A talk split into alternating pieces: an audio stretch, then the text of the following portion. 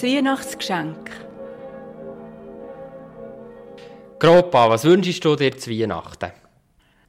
In meinem Alter braucht man doch nichts mehr. Ich wüsste nicht, was ich noch wünschen sollte. Das sagst du jedes Jahr. Es gibt doch sicher etwas, das dir würde Freude machen oder nicht? Haustücher habe ich genug. Bücher strenge ich mich, fangen fest an.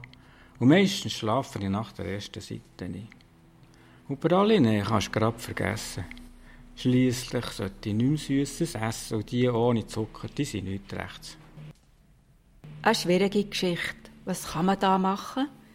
Der Jonas hat eine Liste gemacht, was dem Groppa vielleicht doch noch hätte können gefallen.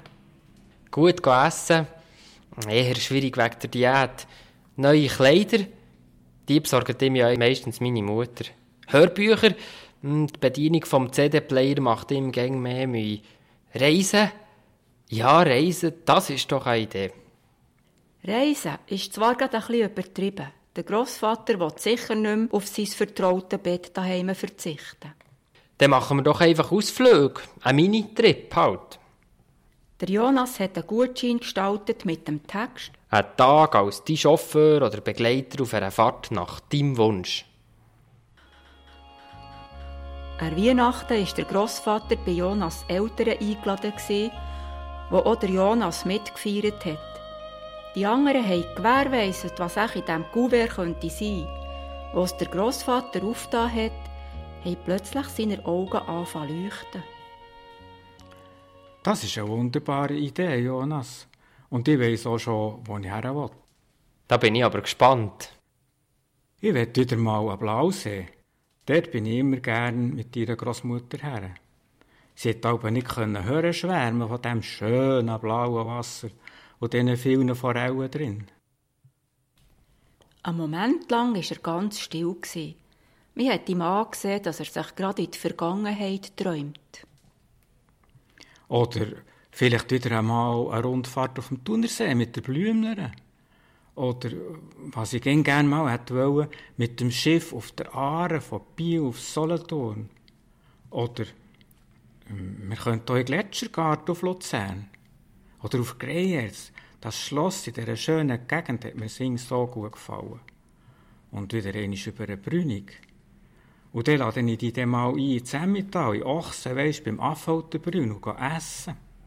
Also, das ist nicht möglich. Der ist schon etwa vor fünf Jahren abgebrannt. Also der Ochse. Aber alles andere können wir natürlich machen.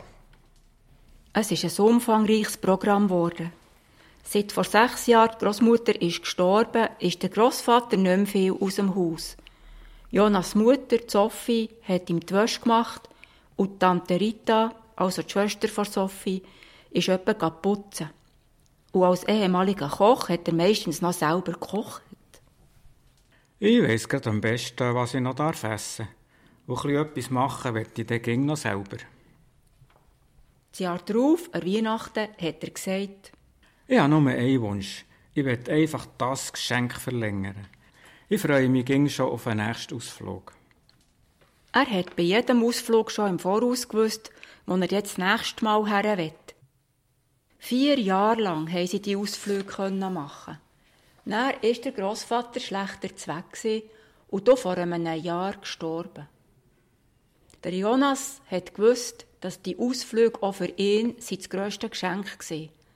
So viel hat er aus dem Leben vom Grossvater erfahren, was der sonst gar nie erzählt hätte. Für Jonas ist das klar und er hat sich auf eins gefreut. Wenn ich dann mal selber Kinder habe, dann mache ich dann mit ihnen die gleichen Ausflüge und kann dann von meinem Gropa erzählen, was der für ein interessantes Leben hatte. Mitgemacht haben Erika Kestenholz als Erzählerin, der Elias Rüegsecker als Jonas und Jürg Krebs als Gropa. Bearbeitung, Regie und Schnitt Anne Marie Foss.